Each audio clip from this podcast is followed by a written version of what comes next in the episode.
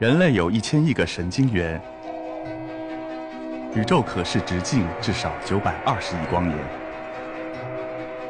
从无限小到无限大，在中科院 SELF 讲坛一起探索未知的世界。本节目由中科院 SELF 讲坛出品，喜马拉雅独家播出。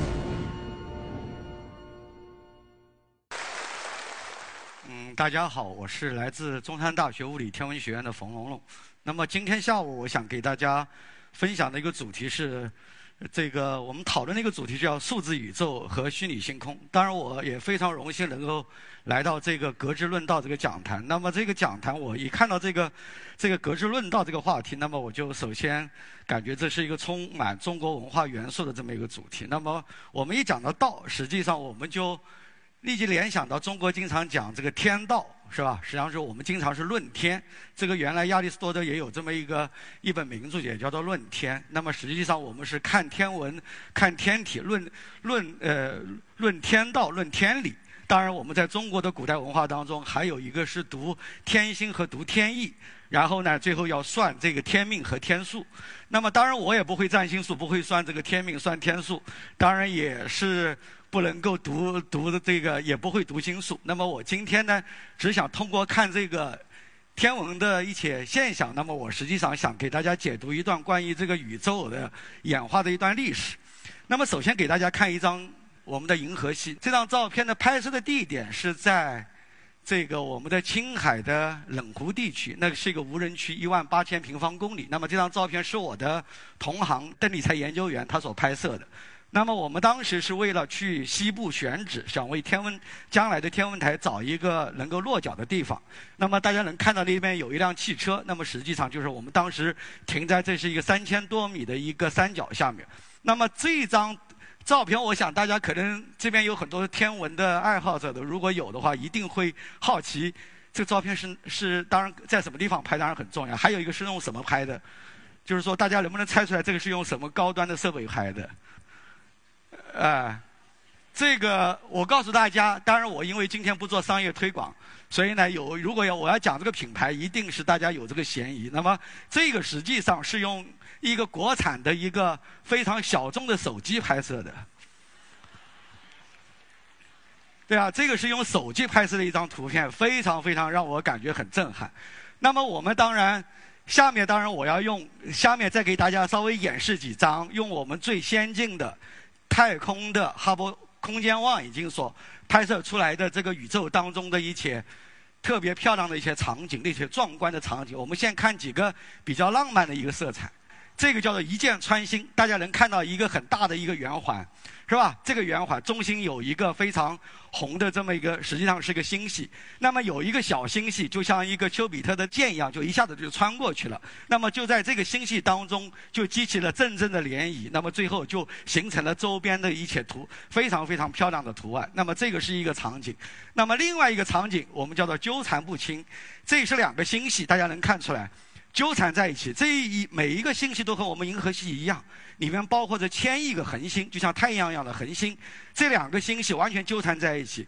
很多年前曾经发生过一次非常近距离的一个接触，但是后来又分开了。那么实际上，他们最后的命运是这两个星系最后要通过这种碰撞过程，它最后要能够汇合到一起去，我们叫做合并。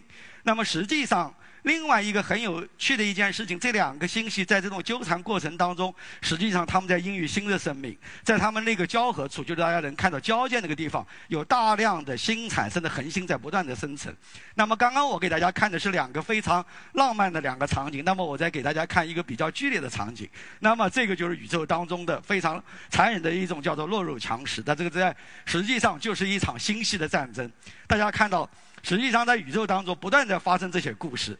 一个很大的星系不断的吞噬周边的一些小的星系。如果有一个跟它差不多的星系，大小的星系，两个强敌碰在一起，最后两个最后的结局就是两个并合起来。最后，啊，这个就是一场星系的战争，在不断的扩大它的知名地，扩大它的版图。如果我们把每一个星系看成一个点，那么我们现在天文观测对整个宇宙做一个人口普查，我们会能看到什么样的呢？这个就是我们现在所看到的场景。是吧？这个是美国的斯隆巡天，就是美国有个斯隆基金会，它赞助了一个巡天计划，它所给出来的一个非常非常漂亮的一个宇宙的这么一个星系的分布。这个整个这个我们现在叫做宇宙网络，这个当中有很多纤维的结构，还有一个长城结构，是吧？其中当然还有一个。里面当中还有一些非常大的一些空洞的结构，那些空洞的结构都是上千万光年以上的那个量级，就是说大家能看到。那么我们现在物理学主要的一个天文学研究，一个很重要的一个领域，就是要去研究用物理学的方法怎么去研究这些结构是怎么形成的。那么在人类历史上所有的文明当中，大家都认同的一个。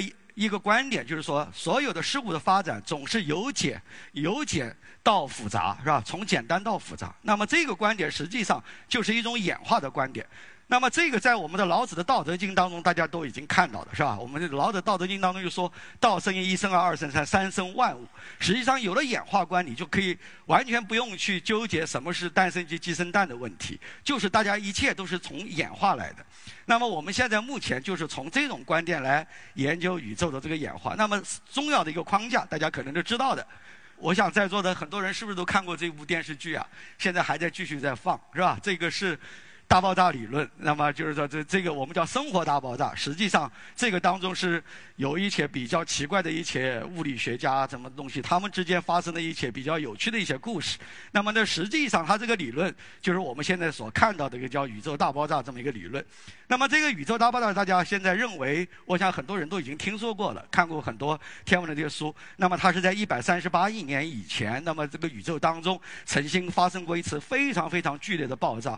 那个爆炸。以后，整个这个宇宙的温度非常高。随着宇宙的膨胀，这个温度的就不断的降低，是吧？就不断的降低。我要想讲两件事情，就是说这个当中故事很多。那么第一个是它曾经发生过一次暴涨。这个暴涨的概念就是说，我们的英文叫做 inflation。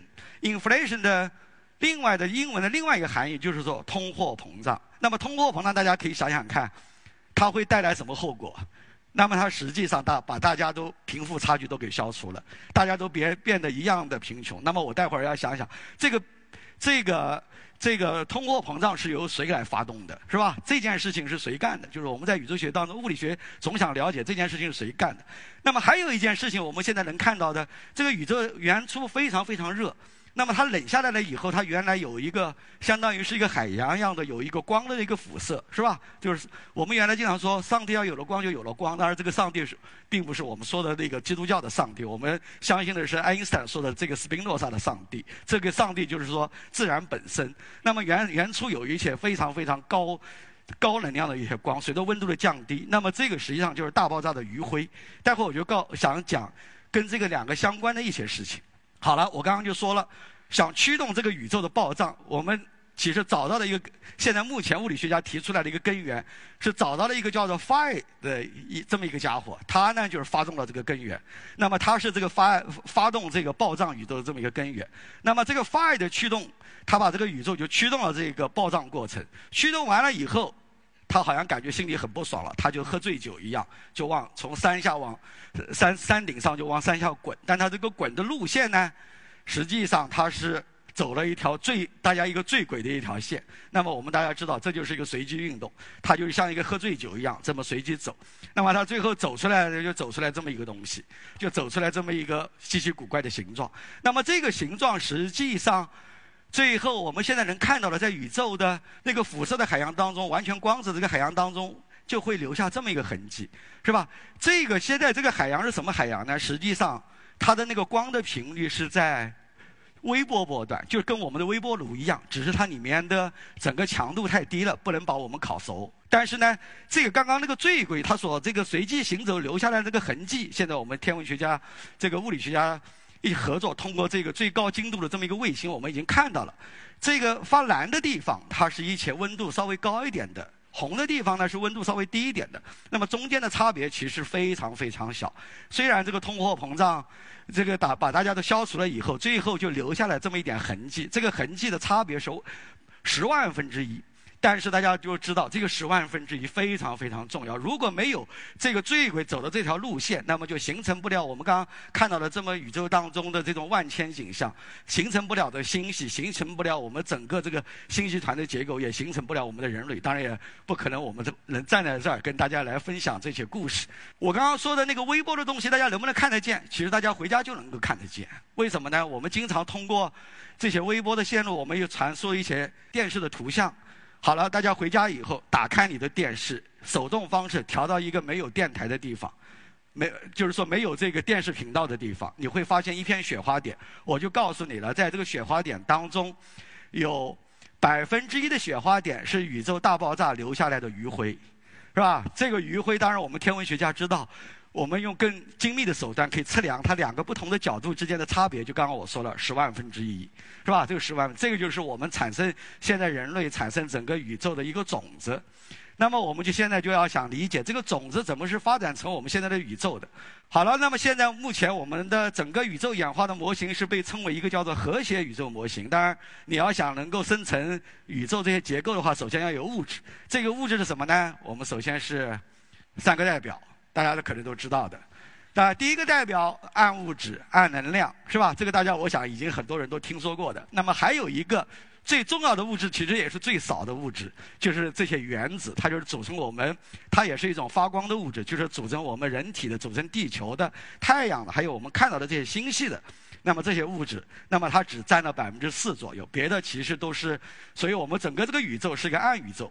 那么我们整个宇宙学整个。利用的一个观点是演化观，演化观的话，那我们就要有科学发展观。那么从大爆炸慢慢慢慢产生的，刚刚有一个发爱场来驱动。那么这个里面当然还有一个机制，什么机制呢？叫做引力不稳定性。那这个引力不稳定性是一个什么概念呢？就是说，如果大家有一堆人在一起掉了一个冰窟窿里面，如果你很感觉很冷的话，大家最后肯定要抱团取暖。所以，宇宙当中所有的物质，实际上它也是按照这种方式来形成的。当它们温度变得很低的时候，所有物质，那么它们就紧紧地聚集在一起，最后它们甚至之间可以发生这种核反应，就像太阳一样。那么这个就是引力。那么有了这个以外，我们还要需要有一定的组织原则。这个组织原则大家都知道了，是吧？我们不能够用大的这种这种托拉斯的这种东西，然后再给它它搞垄断，把它分裂掉。我们是从小的先做起，先形成小的结构，然后再形成更大一点的结构。这些结构会发生这种并合，然后再。这种结构，然后不断的增长，不断增长，最后就形成我们宇宙当中的这些非常大的这些星系啊、星系团呢。这个就是我们现在能看到的这些所有的结构，是吧？从星团到矮星系到星系，还有星系组成的这些星系团。那么我们天文学家肯定就要想来问了：我们怎么来知道这些星系是怎么形成的？那么我们就要知道它的通过一个什么样的一个方式去理解这些结构。